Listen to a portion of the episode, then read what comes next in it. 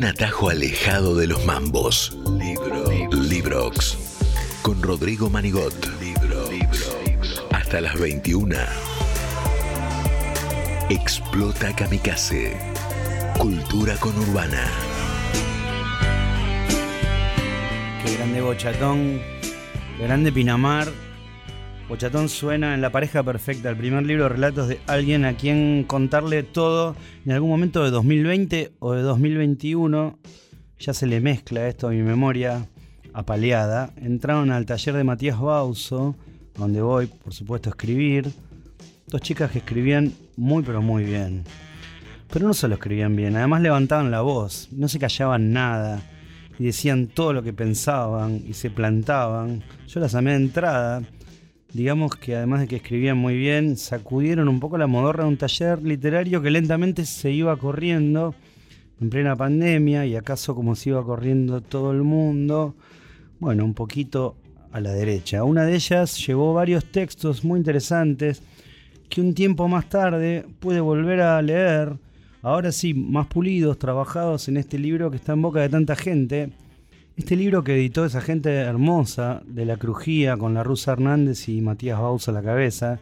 Este libro que se llama Alguien a quien contarle todo y que está cumpliendo un doble propósito que no es fácil de cumplir en este medio, porque es un libro que se está vendiendo como pan caliente, pero además se está llevando los elogios de gente muy prestigiosa.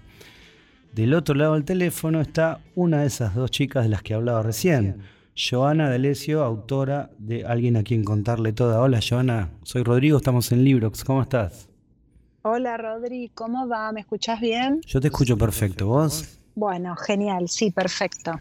Bueno, me imagino que debes estar entre que estás muy activa en las redes, con tu Twitter, que no sé cómo hace, pero crece como el, Twitter de, no sé, la cuenta de Twitter de, no sé, de la hija de Tinelli.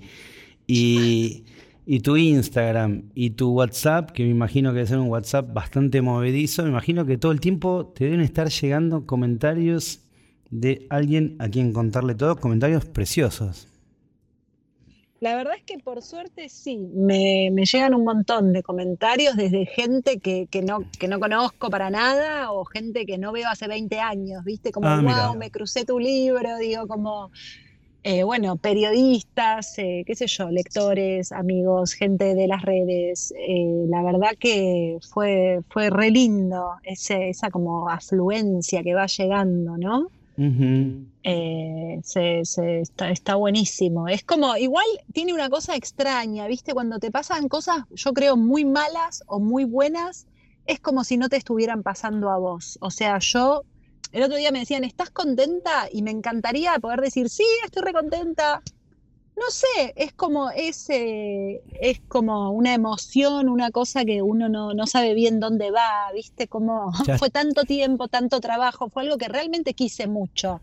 No quiero decir que no estoy contenta porque no me importe, es algo para lo que trabajé un montón y que, y que quise un montón, terminar el libro, publicarlo, que la gente lo leyera. Y ahora pasa y es como que uno dice... esto era todo. Parece los, no, no sé, no sé. Parece los artistas de rock que se la pasan pidiendo por favor llegar a la cima y cuando llegan a la cima rompen televisores, Giovanna. No, no me digas eso. Rompen la habitación del hotel y dicen, oh, vacío.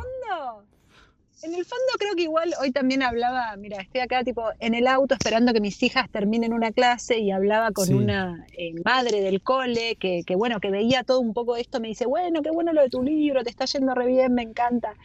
Y también la misma pregunta, ¿no? Como, ¿estás contenta? Y, y yo le digo, sí, pero bueno, al final las cosas que me importan mucho también, digo, son van por otro lado a veces, ¿no? Como que también hay algo de eso, me parece.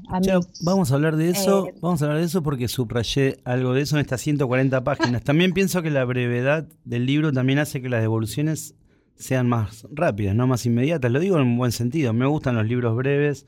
El año pasado Patricio Zunini justamente destacaba eh, esto de los libros chiquitos, que son libros que, que sean chiquitos no quiere decir que no sean libros poderosos, ¿no?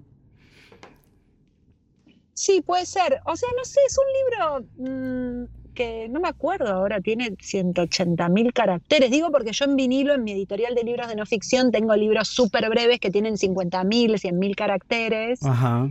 eh, que se caracterizan especialmente por ser Sí. súper breves, eh, yo creo que sí, es como una novela un poco corta, capaz, Sí. pero veo mucho un efecto, hay como un efecto de leerlo de un tirón, Sí. que, que no sé si tiene que ver con la brevedad o tiene que ver con algo, Como está escrito. con algo como de, de la identificación, viste, algo que pasa como, como que, bueno, despierta algo. Eh, no sé, ojalá. Muchas cosas. A mí me despierta, por ejemplo, las ganas de hacerte muchas preguntas. Alguien a quien contarle todo. Eh, la verdad que es un libro que me gustó muchísimo. Eh, estaba pensando, por ejemplo, estaba pensando en este programa. que El año pasado eh, te hicimos una nota. Vos, bueno, Giovanna D'Alessio, la autora de Alguien a quien contarle todo, además tiene su editorial vinilo que está sacando unos libros preciosos. Después más a contar, porque ahora sale, me- y me puso muy feliz, que sale un libro nuevo de Maya y, Sí, y, un- y sale un libro de Esteban Serrano, que es algo que nos va a poner muy contentos todos los que conocemos a Esteban Serrano. Sí, un libro de Maya de Bowix y de Maya de Esteban Bowix. Serranos. Sí, Salen por vinilo. Eh, bueno, no quiero abrir muchas ventanas porque estamos hablando de tú, alguien a quien contarle todo. Eh, pero bueno, son muy lindas noticias. eh, que vinilo siga sacando títulos tan lindos y, bueno, de gente eh, eh, muy cercana y muy querida. Pero volviendo a alguien a quien contarle todo y volviendo a la nota que te habíamos hecho el año pasado, fue a raíz de una nota que yo siento que es un poco preludio de lo que está pasando con tu libro. La nota que habías publicado en la agenda. ¿Sentís que fue eh, una especie de anticipo de esto que te está pasando ahora? ¿Lo, lo vinculás o lo ves como dos hechos totalmente aislados? Eh, claro, en la agenda salía una nota, unos textos, un texto que yo escribí de no ficción Sí. sobre, sobre caminar, sobre caminar con mis amigas, sobre, bueno, tenía algo como de observación botánica, algo como Sí. relacionado con la pandemia. Eh, e- es, es raro porque yo empecé escribiendo ficción, que Sí. es eh, el libro Alguien a quien contarle todo, la, la novela, bueno, es como algo para mí claramente que tiene que ver con, con un trabajo de ficción y fue como lo primero que empecé a escribir. Algunos relatos que están en ese libro, te, eh, eh, te digo, son, no sé, eso, lo primero que escribí tiene como, tienen como cinco años. Claro. Eh, y después, a lo largo de ese tiempo, me fui volcando mucho hacia la no ficción, me interesé mucho en leer no ficción y también empecé como a escribir no ficción. Eh, hace dos años que hago un taller con Leila Guerriero de no ficción. Sí, sí. Que es una fundamentalista, Leila, de la no ficción. Ah, sí, sí, tiene, tiene, tiene, a mí me gusta, tiene una definición, yo me identifico, ella tiene como una definición de la no ficción que es como muy, eh, con, con límites muy claros, ¿viste? Hay gente que es como, bueno, ficción, no ficción, autoficción, como es literatura, eh, vale todo, hay gente que tiene una, una cosa como más laxa, Sí. Leila tiene una frase que es tipo, eh, una gota de ficción arruina todo. no sé, arruina no, pero tipo ya como que no, como que deja de ser. Sí, sí. eh, eh, y a, a mí me gusta porque de alguna manera creo que, y, y un poco, bueno, desde vinilo, después cada autor también interpreta eso a su manera y no es que yo voy a ser la policía de la no ficción, pero, pero a mí me gusta, me gusta cuando uno eh, presenta un texto de no ficción y dice, bueno, esta, es, Esto pasó. esta es la realidad. Esto pasó, esto pasó y yo tengo, tengo lo- los huevos, querría decir, para contarte esto Sí. que me pasó, esto que pasó, esto que vi o esto que sentí. O... A mí me gusta ese carácter. eh, ¿Viste, eh, Carrer, Sí. leíste yoga? Sí, sí, claro. Sí. Como que él dice, bueno, al final el, el único lugar donde no miento es, es cuando escribo, ¿no? Como, como que hay un compromiso ahí de, de La un mujer- compromiso. Perdón, Joana, la mujer dice que miente mucho en ese libro, así que. y, y te digo otra cosa, Bueno, eh, como si tuviéramos. discutirlo mil años, pero me si- atrae, me Sí. atrae esa postura, me, me siento identificada o atraída por la idea de decir, ok, si yo voy a escribir no ficción, me voy a plantar en la no ficción, y si yo voy a escribir ficción, que también Sí. puede ser algo que uno, que uno puede como, como, perdón, te interrumpí, Ter, No, no, esto. vos sos la entrevistada, por favor. No, me parece súper No, interesante no, escucharlo. Como que en la, vos me decías, bueno, se parece una cosa a otra. La verdad, para mí es mucho más difícil escribir ficción técnicamente. A mí me lleva mucho más tiempo, ese libro me llevó cinco años. Sí, Lo- no es que tuve todo el tiempo, lo hice con interrupciones, pero digo, hay algo como en la construcción del relato, eh, de los personajes, de los climas, hay algo en la construcción de la no ficción que para mí es mucho más, Es más difícil, de difícil. hacer. Eh, para mí, no digo que, que sea objetivamente. Y, y en, y en la no ficción lo que es más difícil tiene un poco que ver con, bueno, con que dejas ahí como el corazón también, ¿no? Sí. De alguna manera dejas algo medio desnudo. Eh, entonces a mí me gusta que cada género tenga su desafío y lo que está en el medio me, me incomoda un poco porque es como que, bueno, te agarras de lo que te conviene de cada cosa, que igual todo el mundo lo puede hacer, no quiero, eh, pero es como yo hoy por hoy, capaz el día de mañana eh, me, me- me voy por un híbrido, porque soy muy de cambiar de opinión, soy de tener opiniones y de, y de cambiarlas, Veo. pero hoy por hoy me, me gusta como, me gusta elegir, me, me- me- me gusta como decir, bueno, me, no sé, me identifico, me comprometo con este género, capaz porque también estoy en el taller de Leila Sí. y, y fui como, como comprando un poco esa idea. Eh, y porque las cosas como en el medio me ponen nerviosa, ¿viste? Ok, pero para que entonces yo te voy a decir algo. que- Giovanna, Giovanna D'Alessio, autora de Alguien a quien contarle todo. Primero que, que vos cambiaría tu, cambiaría tu nickname, ese, o por lo menos la bajada que dice Joy Division, que es una, tenés, sos una Twitch star, tenés 21.563 seguidores en este momento y dice el 50% ficción. Ya me estás desorientando, Giovanna. Bueno, Eh, pero eso porque yo eh, hace mucho que escribo en Sí. Ah, Twitter como algunas cuestiones medio tipo diario, cosas que yo escucho, no sé qué. Y, y sí, yo ficcionalizo eh, cuando escribo y a veces todo el mundo me... des- eh, o, la- o por ahí pongo algo, ah, no ok, sé, ok. ha- hago algún señalamiento y la gente se preocupa por mi estado Claro. de ánimo, si estoy bien. si- y un poco me cansé como... Es como. Me Calamaro. Y me dicen, Como Calamaro que una vez tuiteó, maté una vez, maté dos personas, tengo que confesarlo, y lo querían ir a buscar con la justicia. Y él decía, no, no, estaba citando una canción, creo que de Bob Dylan, que decía, hoy maté a dos personas. Eh, y él decía, Claro, bueno, tal esto, es- cual. esto es ficción. Giovanna D'Alessio, vol- volviendo a tu libro, eh, que bueno, alguien a quien contarle todo, que se ha colado ahí entre, los entre los rankings de las grandes cadenas. Sé que han llamado gente de las grandes cadenas diciendo, eh, perdón, y este libro de la crujía que está acá, eh, entre los 10 primeros, ¿de dónde salió? Que es una cosa muy linda que, que pasa muy cada tanto y que siempre hay que celebrar. Volviendo, Mm. digo, se armó una pequeña polémica de la que no quise formar parte, por lo menos no en Twitter, que es cómo hay que leer este libro, que está, a mí me queda clarísimo, pero así no te conociera y, vos fueras finlandesa.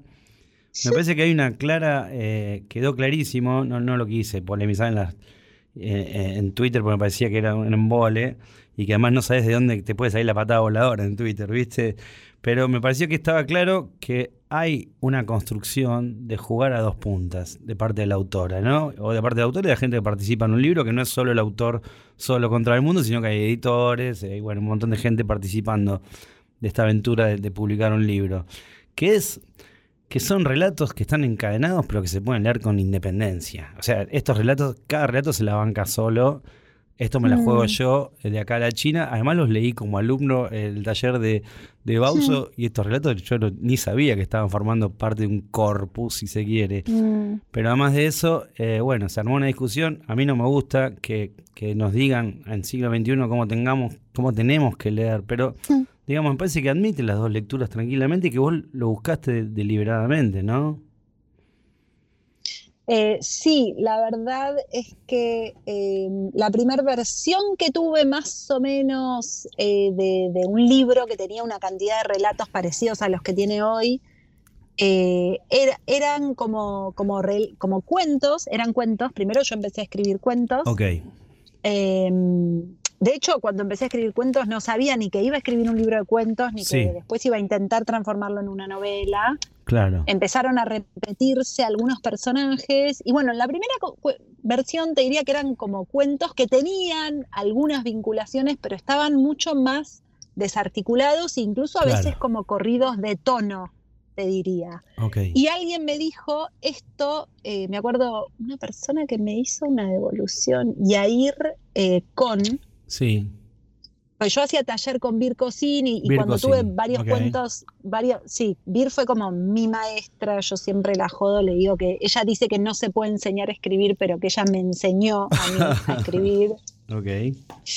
en cuanto a, bueno, lecturas que me sugirió y señalamientos que me fue haciendo que a mí me, orientaron mucho como en, creo, en depurar, en encontrar por ahí eh, una voz o un estilo. Sí. Y, cuando tuve todos los cuentos, ella me dijo, yo dije, quiero que alguien, viste, lo lea todo, alguien que no haya conocido como cada fragmento. Eh, y trabajé con Yair y él me dijo, esto está muy cerca de una novela. Y yo casi me desmayo. Claro. Porque es como, no, ¿cómo? O sea, qué quilombo, porque yo entendía que, podía hacerlo y él me decía, no es tan difícil, ¿viste? Y yo pensaba, no, es un quilombo. Eh, igual me mintió, porque sí fue difícil. O sea, yo tuve que, tuve que sacrificar algunos cuentos que tenían que eran como de otro periodo, te diría que era como el mismo, el mismo, la misma narradora, pero como más de adolescencia, esos los tuve que sacar. Claro. Eh, tuve que reescribir un cuento que estaba en segunda persona y que era como una carta que no tenía, que rompía todo el tono. Y, y todo eso me llevó bastante tiempo porque mm, viste, era como rearmar la pieza de un rompecabezas y ver si encajaba. Fue como un trabajo, bueno, escribir igual es un trabajo súper artesanal, ¿no? Claro, claro.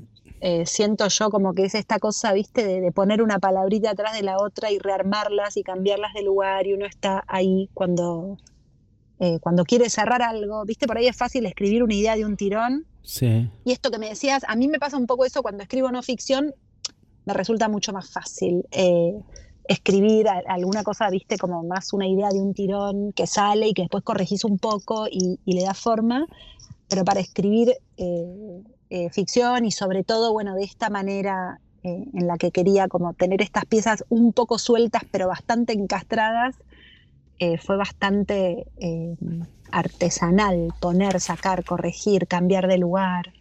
¿Respondí la pregunta? Sí, sí, sí, sí, me parece que está muy bien. Estamos hablando con Giovanna D'Alessio, autora de alguien a quien contarle todo, que se está vendiendo bárbaro, que bueno, está, teniendo unos comentarios de gente muy prestigiosa, eh, de gente que también, eh, bueno, el año pasado vos editaste como Dolores Gil, eh, habló unas cosas hermosísimas en Twitter de tu libro. bueno, eso, eso mm. siempre imagino que para un escritor es un alimento riquísimo, ¿no? Que, que, que, que colegas muy prestigiosos y gente, bueno, diga las cosas que están diciendo de tu libro. Estaba pensando también en, otros modelos de libros que tienen estos relatos que van encadenados, pero que también se pueden leer sueltos, porque es algo que venimos también acá en Libros charlando con los autores, que en general son autoras, quiero decir, porque lo hablé con eh, Inés Garland, lo hablé, eh, lo hablé también con Marina Yuxuk a, raíz de la mm. inocencia, lo hablé con Tamara Tenenbaum también, a raíz de todas nuestras maldiciones se cumplieron, y todas coincidían en esta cuestión de, libros de relatos sueltos, pero que van encadenados. Pensaba también en mis referentes, que son eh, los cuentos de Lynette Muir de Mavis Galliant, en los cuentos de, Alice Munro, eh, ¿Quién te crees que eres? Eh, también Andrés de La Mancha me decía, bueno, manual para las mujeres de limpieza, de la limpieza de Lucian Berlin también se, pueden leer sueltos, pero se pueden leer como un conjunto. Y entonces pensaba, entonces algún libro seguro de estos u otro libro en este estilo, en general libros femeninos, escritos por mujeres, eh, tiene que haber inspirado a Joana. Pensaba mientras leía estos hermosísimos relatos o novela rota, como dice Virko Singh, de alguien a quien contarle todo. Sí, creo que mm, em, hay un libro que para mí cuando empecé como a trabajar con, esta idea y un libro, creo que me lo acercó Flor Montfort, que vos también la conocés. ¿Cómo no la voy a conocer? Eh, que es escritora y bueno, tallerista y poeta y periodista y una persona muy, muy, inteligente y muy genial. Ella me acercó un libro que se llama Feliz, Felices de Yasmina Reza. Yasmina Reza, claro. Es un libro espectacular, o sea, te digo así, ya se me pone como algo en la piel de gallina de acordarme la cantidad de cosas que subrayé y encontré en ese libro. Tiene una prosa así como medio mm, bestial, animal, ¿viste? Tiene una cosa así de cómo va describiendo los vínculos muy cruda. Y funciona eh, son como relatos que cada uno es de un personaje y empiezan empiezan como, como a, vincularse y armarse una especie de como de sistema de postas Claro. Eh, y que a mí me, resultó súper interesante. Y creería ahora que me, que me haces esta pregunta y que me acuerdo de algunas preguntas que me han hecho, creería que hay algo, viste que yo antes de, vengo como del cine y soy, soy productora y estudié cine y hice ah, películas y documentales. Qué bueno, qué bueno, qué bueno, pero la siguiente pregunta tenía que ver con eso, dale, contame. No, creería que hay algo como de, pensar como en un sistema, ¿viste? Como en un universo, una cosa así como eh, donde están todos estos capítulos que funcionan como un todo. Creería que hay algo también un poco como que yo traigo eh, de ahí que, tiene relación con, con esta idea que, que, bueno, que capaz es como no sé, hay películas que funcionan así, ¿no? Como, no sé, pienso, no sé por qué me acordaba de, esta es esta película que se llama Amores Perros, no sé por qué de la nada me viene algo de esto, porque es algo que yo también traté de trabajar en el libro, decir, bueno, a ver, acá aparece, no sé, se menciona una flor tal, bueno, a ver cómo puedo retomarlo. Traté de, generar como eh, pequeñas eh, guiños o cositas más allá de cómo avanza la historia, pero elementos, casi como si pusiera objetos repetidos a lo largo del libro y creería que hay algo de esa em, diagramación, de esa estructuración, que es probable que, también para mí venga un poco de ahí. Mira qué interesante. Y porque es algo que, me han señalado. La gente me, los periodistas me han hecho relaciones del libro con, series, que, series que por ahí ni conozco, ni vi, pero pero creería que puede haber algo de eso. Yo estoy abriendo, si esto fuera un programa de televisión, eh, se estaría viendo en la pantalla que Marco a la cámara, que no, que no existe en este caso, Marco que digo, el, hermosísimo cuento, relato o capítulo, porque sé que estos son capítulos, pero ganaste un concurso de relatos con el capítulo 2. Así que bueno, eh, seguimos en, ese, en esa discusión. Eh, un cuento como el Seiza o un capítulo como el Seiza, puse, esto es cine francés, esto es Resné. Pensaba en, Juan Villegas, ¿no? Que viene de ahí, que es, un maestro en eso. A mí me pareció una escena de, cine francés, una casa que se vende, una familia en tensión, eh, que, bueno, que tiene que aceptar que ha terminado una etapa de la vida. Bueno, no sé, pensé eso y, justo te iba a preguntar, vos me sirves del cine y digo, bueno, sentí eso, ¿tiene algo que ver o nada? Qué lindo. No, creería, creería que, bueno, hay una manera que tiene un poco que ver con cómo trabajar en la literatura, los cuentos, em, y que a mí me interesa mucho, eh, y en general en la literatura y, también en, en, la manera de mirar el mundo. O sea, a mí no me gusta que me digan cómo son las cosas o cómo tienen que ser. A mí me gusta eh, que, bueno, que uno pueda como, como describir una escena, describir un personaje, poner una situación a jugar y que eso pueda ser eh, completado, interpretado, entendido o no de distintas maneras por, por el que lo recibe. Eh, y, me parece que eso también tiene mucho que ver con, la manera de construir un cuento, ¿no? Como que en general, no, digo en todos, ¿no? Pero hay como una historia que está como más a la vista y hay una historia que está un poco como más eh, construida de forma subrepticia.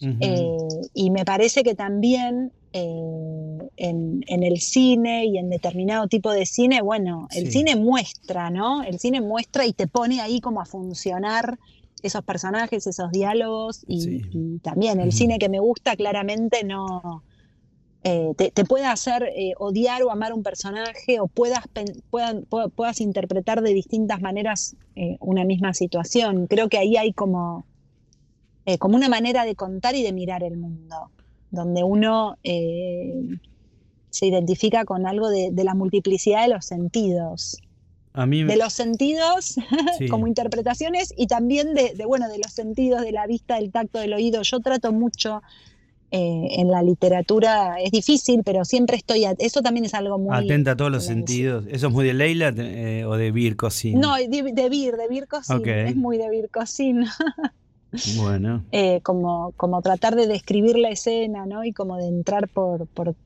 por donde más se pueda. Yo creo, eh, entre tantas cosas que te podría decir, ya te las diré cuando te vea. Sé que presentás ahora el miércoles que viene le presentás a alguien a quien contarle todo. Eh, Yo creo que si ganaste con el segundo cuento, yo creo que con el río ganarías cualquier otro concurso, te lo quiero decir, porque me pareció un, una belleza de relato, una belleza. De Seiza también, me gustó muchísimo la pareja perfecta. Me encanta que digas del río, le puedes decir a, a mi editor que fue es el último relato que escribí un poco porque... Tu editor Matías Bauso, eh, que casualmente es el mío, pero bueno, eso de esa parte. Por eso, tenía como un gap, eh, eh, faltaba como algo y ese, cue- ese cuento lo escribí un poco Sí. ya sobre el final, un poquito más cansada, yo en general no me canso, llegué un poquito cansada a esa etapa y Matías me decía, le falta una vuelta, él siempre decía que ese cuento no, no estaba, ese relato, ese capítulo, capítulo, eh, que era sea. como que... Como Sí. que no estaba eh, al nivel de los demás y, y quería como que yo le diera una vuelta más. Mirá que yo soy, eh, de, Y de le encontré- entrarle de nuevo, de A corregir. mí me ¿eh? encantó, se la encontraron. Quiero decirles a los Así que- dos no, no, y a la Rusa no, eh, Hernández de la como- Crujía. Pero no, yo no, no le hice la última vuelta que él quería, ¿eh? Ah, ok. Digo para que le digas que vos Ah. lo probás. Que Ah, él- yo no, no, pruebo, me parece uno de los más lindos, uno de los más lindos. Te quiero decir varias cosas, eh, tenemos ahí con el programa, eh, disfrutaba muchísimo. Ay, yo siempre trato de encontrar el corazón en el libro, o por lo menos el arte poética, tratar de ver dónde está el truco, que, de- que siempre creo que por más que escondamos cosas, terminamos, somos muy bocones los escritores y escritoras, y terminamos confesando. Y acá en la página 136, yo creo que vos un poco revelás lo que quisiste hacer en alguien a quien contarle todo y calculo que en todo lo que vayas a escribir, que seguramente escribirás muchísimos libros más. Joana D'Alessio, decís esto en tercera persona, calculo que también jugando un poco con un libro que te habrá impactado, que es Despojos, de, ¿no? de Rachel Cusk, ¿me equivoco? Sí, no sé si lo había leído, a ver qué vas a, qué vas a decir. No, no, no, no, jugando porque el cambio cambian a tercera persona en el último. Ah, ok, sí. Eh, viene en primera todo y pasa a tercera. Pero digo, independientemente de es- me, me estoy haciendo el canchero, discúlpame. Pero hay un no, párrafo. después te digo de la persona, si querés. Dale. ¿De Página. dónde viene? Ah, eh, no viene de ahí. Pensé que lo habías. En realidad ese- eso yo lo escribí en segunda, Sí. por leer mucho Lorry Moore. Ah, Eh, claro, y rimos en los despu- Y talleres. después, y después cuando empecé a armar la novela lo pasé a primera para, porque, Mm. para emparejar y después no me gustó y lo pasé a tercera y bueno, así fue como llegó a esa Muy bien. situación en la que está. No, bueno, pensé que era por ahí, pero perdón, se me escapó la canchereada. Eh, y bueno, estamos hablando No, de un por libro. favor, igual Rachel está muy como en mi universo, me encanta, me encanta. Muy bien, y además me pareció una hermosísima cita también, un her- hermoso truco también, de venir en primera y pasar a tercera el último. Me parecía espectacular. Me pareció Mm. buenísimo y muy lindo. Pero me gusta esto. Acá creo que vos te revelás. Descubre que le interesa más el relato de su vida que su vida. Va, la vida, la ficción, las redes sociales, la vecina que la llama por teléfono, la acti- las actividades de su hija. Todo se funde como el remolino de la noche estrellada. No sé, me pareció que por acá estaba la posta. Este, por ahí al revés, ¿no? En relación a lo que dijiste al comienzo. ¿Mm? Dice mentiras. Descubre que le interesa más el relato de su vida que su vida. Va, la vida, la ficción, las redes sociales, la vecina que la llama por teléfono, las actividades de su hija. Todo se funde como el remolino de la noche estrellada. Esta nota empezó con vos diciendo que en realidad todo muy lindo con el libro, pero que lo que te interesaban eran otras cosas. Bueno. Con alguna, con la autora de este libro o con Giovanna, bueno, habrá que a ver quién de los dos dice la verdad.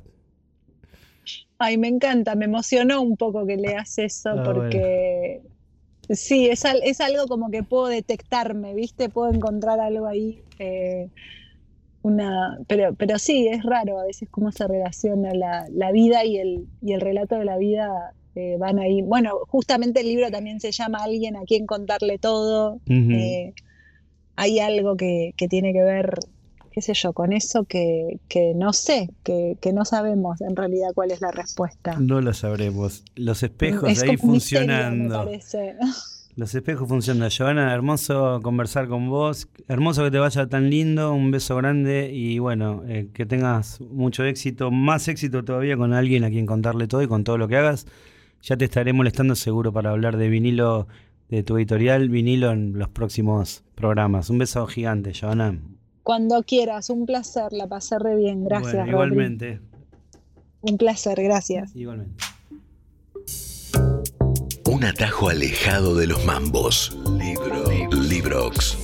Con Rodrigo Manigot. Libro. Hasta las 21.